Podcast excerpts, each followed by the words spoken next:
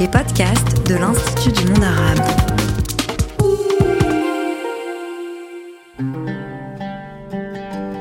Bonjour à toutes, bonjour à tous, c'est Abdenour Bidar. Dans cette série de podcasts, je vais vous parler des cinq piliers de l'islam et de leur profondeur de sens. Bonne écoute. Dans euh, ce second épisode, je vais vous parler aujourd'hui de la prière qui est euh, en islam le second des cinq piliers de la vie spirituelle.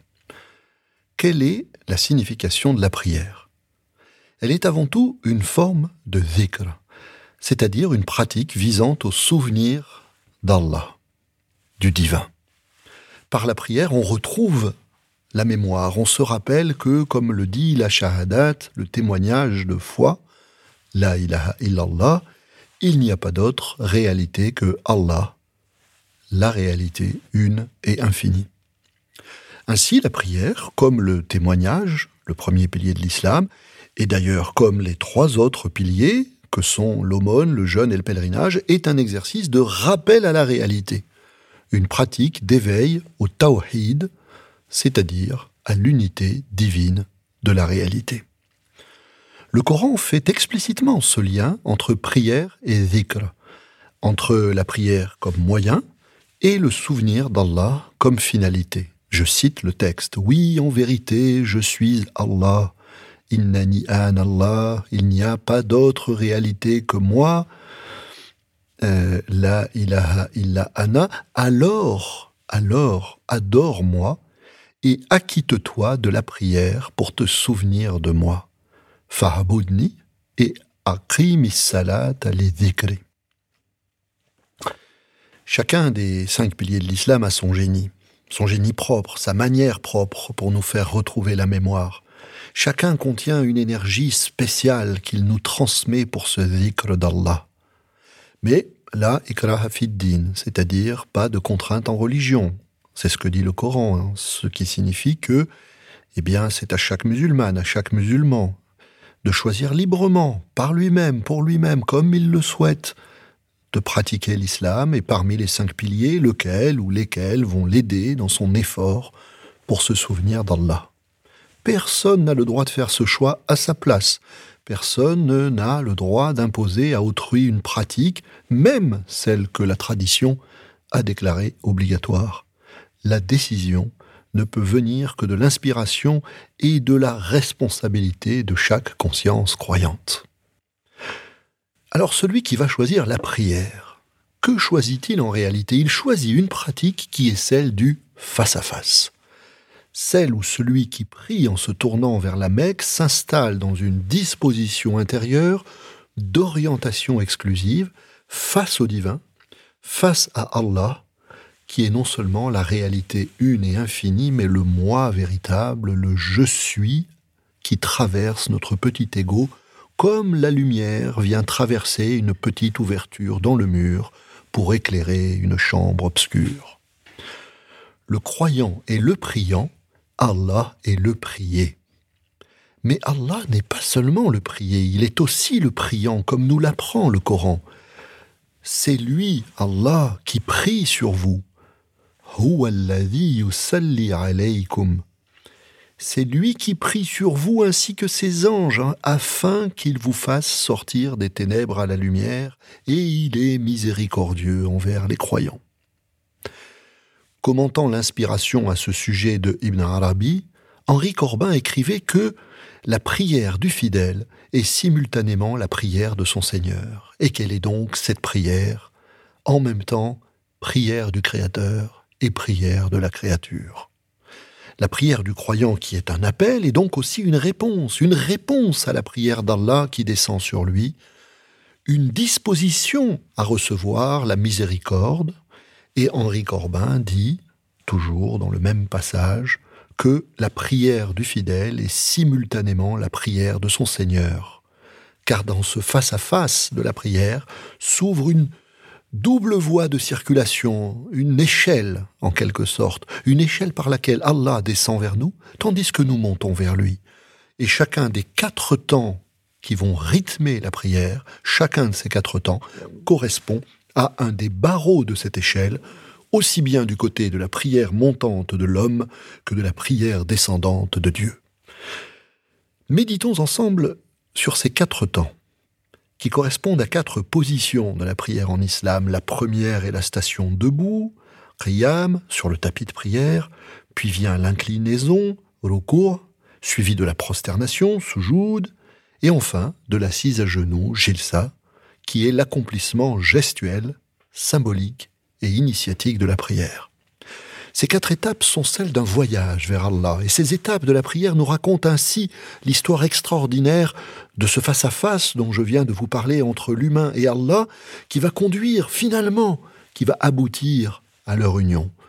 Quatre étapes, quatre temps pour sortir du temps et de l'espace, et puis pour y revenir, revenir dans ce monde, redescendre de l'échelle qu'on a escaladée, redescendre ici-bas, sur terre, mais le cœur et la vue désormais illuminés par la vision que, oui, en effet, la ilaha illallah, il n'y a rien, pas de réalité extérieure à la réalité une et infinie d'Allah. يا من يرى مد البعوض جناحها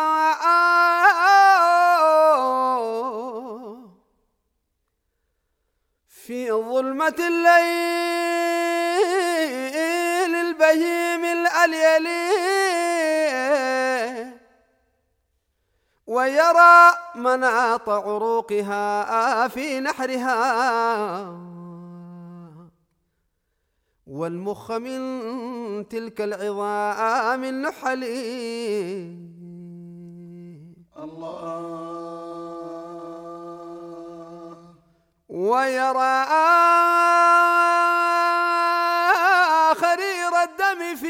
في أوداجها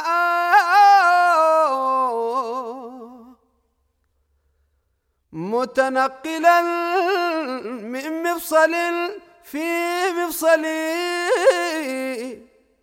ويرى مكان الوطء من أقدامها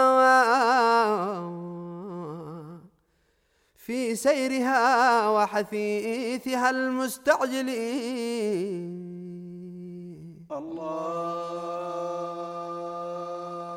Mais n'allons pas trop vite. Méditons et vivons la prière étape par étape, geste par geste, jusqu'à ce que chacune de ces quatre positions nous dévoile son trésor. Tout commence par la station debout, qui symbolise un trait vertical, qui symbolise lui-même le rayon de la lumière divine descendant vers nous, et en même temps, dans l'autre sens, notre effort d'ascension vers Allah, d'unification verticale vers lui. Cette position est comme un arbre, le tronc d'un même arbre par lequel descend la miséricorde et dans lequel, ce tronc, le croyant rassemble toutes ses forces. Ça y est, le lien est établi, humain et divin forment ensemble ce même tronc de grâce et de demande de grâce. Dès cette première station debout de la prière, Allah est déjà là, déjà présent dans le face-à-face. Essayons pendant toute la durée de la prière, nous-mêmes, d'en devenir conscient, de devenir conscient de cette présence, et déjà ici de ressentir dans notre corps, droit vers le ciel, vers plus haut que le ciel, la descente miséricordieuse d'Allah qui justement vient d'infiniment plus haut le ciel lui-même. Essayons de percevoir sa descente dans notre montée, la manifestation du secours du miséricordieux, Ar-Rahman, qui vient plonger ici-bas pour nous relever de notre situation d'illusion. La station debout d'Allah est symbolisée par la première lettre de son nom, la lettre Alif en arabe, première lettre de l'alphabet et du nom Allah, qui exprime justement ce rayon miséricordieux de sa lumière, un nour, de sa lumière au-delà de la lumière, Nurun ala nur, comme le dit le Coran, cette lumière qui descend pour créer et illuminer les univers par sa présence, et qui descend ici, dans la prière, pour recréer et illuminer en cet instant la conscience de la femme ou de l'homme qui prie. Ensuite, après la station debout vient l'inclinaison. La prière d'Allah et la prière de l'homme continuent de dialoguer, la seconde toujours en miroir de la première. Mais on peut s'étonner. Pourquoi donc Allah s'inclinerait-il Lui le Très-Haut? L'inclinaison n'est-elle pas seulement le geste de l'être humain, sa marque de déférence à l'égard de la majesté divine? Eh bien non. Ce sont bien pourtant les deux qui s'inclinent l'un vers l'autre.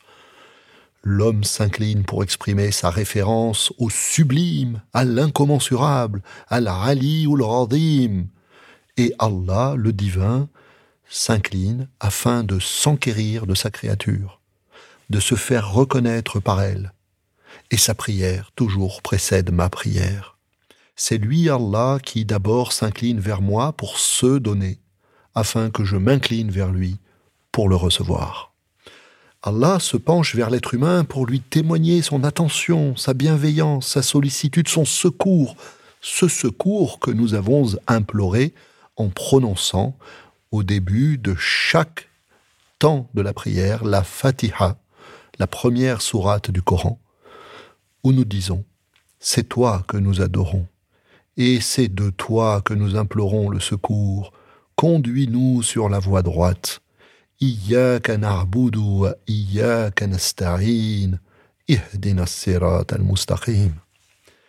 Ainsi, Allah se penche afin de se rendre accessible de nous communiquer la connaissance de lui-même. Il s'incline pour rendre son incompréhensibilité compréhensible, sa transcendance accessible, son invisibilité visible.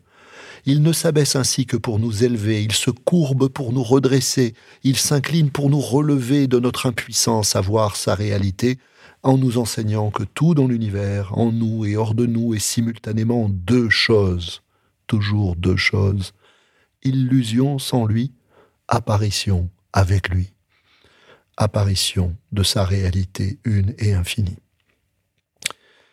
Et puis vient après cela le troisième temps, la troisième station de la prière, la prosternation. Soujoud. Que se passe-t-il à cet instant? Le face-à-face d'Allah et de l'être humain arrive à son premier point culminant, à son premier sommet, alors même, paradoxe, que le front du croyant est ici, maintenant, tout en bas, posé au sol. C'est bien un paradoxe, en effet. Plus je descends bas dans ma prière, jusqu'à me prosterner au sol, plus je me retrouve élevé à l'altitude la plus transcendante de la présence divine. Ce retour à la terre qui nous enterre nous propulse immortels au-delà du ciel. Que se passe-t-il en effet symboliquement quand je me prosterne? La tête qui touche le sol, le corps entier replié, exprime l'effacement du moi, l'extinction du corps et de l'âme, l'évanouissement de toute conscience de soi, non pensée, non ressenti, rien, le vide. Ce vide qui n'est pas le néant, mais qui enfin laisse toute la place à Allah, à sa présence. Une petite mort, une mort initiatique du petit moi qui s'éteint pour que surgisse le moi divin seul réel.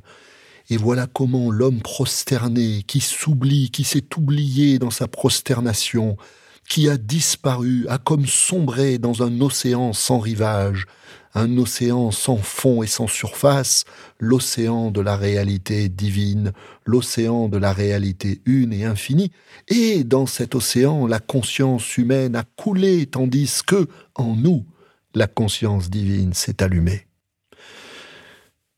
Une conscience divine qui, tout à l'heure, plus tard, va éclore dans la quatrième station de la prière, la station assise à genoux, car celle-ci Parlons-en maintenant. Celle-ci, cette quatrième station, est comme une renaissance après la mort de l'âme, un retour à soi de la conscience humaine qui s'était anéantie dans la prosternation par l'immersion dans l'océan d'Allah. Je me relève, et tout d'un coup c'est comme si je ressortais de cet océan de l'unité divine, Bahar el-Ahadiyya, où j'avais sombré corps et âme. J'en ressors, soudain, tout étonné, comme on se réveille d'une nuit noire. Je me réveille en me relevant, je me relève en me réveillant, et alors l'assise finale de la prière, si nous réalisons son bienfait, nous fait entrer dans une vie nouvelle, une vie où la conscience divine ne souffle plus la bougie de la conscience humaine pour l'éteindre, mais vient l'illuminer de l'intérieur pour la faire vivre.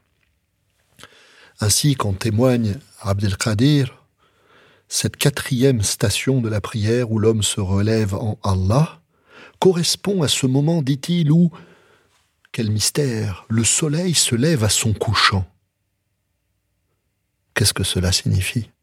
Eh bien, il nous explique, ce saint musulman, que le soleil véritable, le soleil qui est la source à la fois des lumières sensibles et spirituelles, ce soleil est désigné par le verset Allah est la lumière des cieux et de la terre. Wal.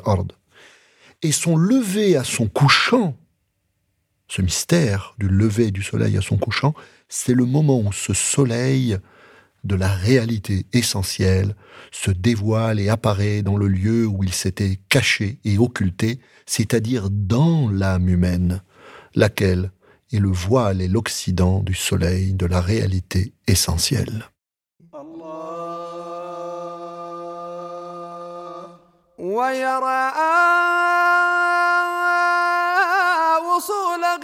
Cette série de podcasts est inspirée de l'ouvrage Les cinq piliers de l'islam et leur sens initiatique, publié chez Albin Michel. Réalisation Making Waves. Retrouvez les podcasts de Lima sur toutes les plateformes.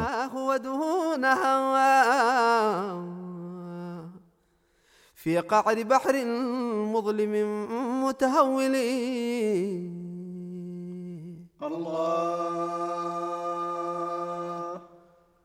ربي.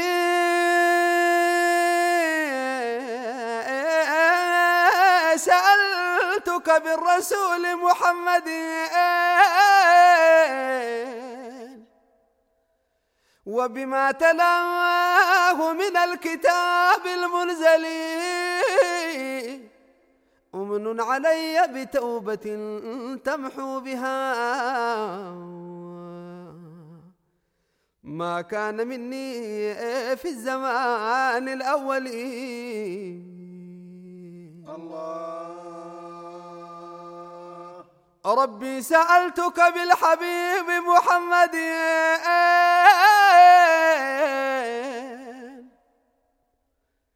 وبما من الكتاب المنزل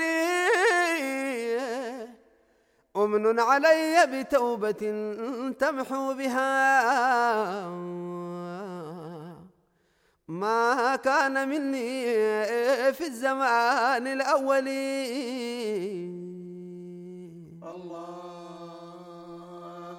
ما كان مني في الزمان الأول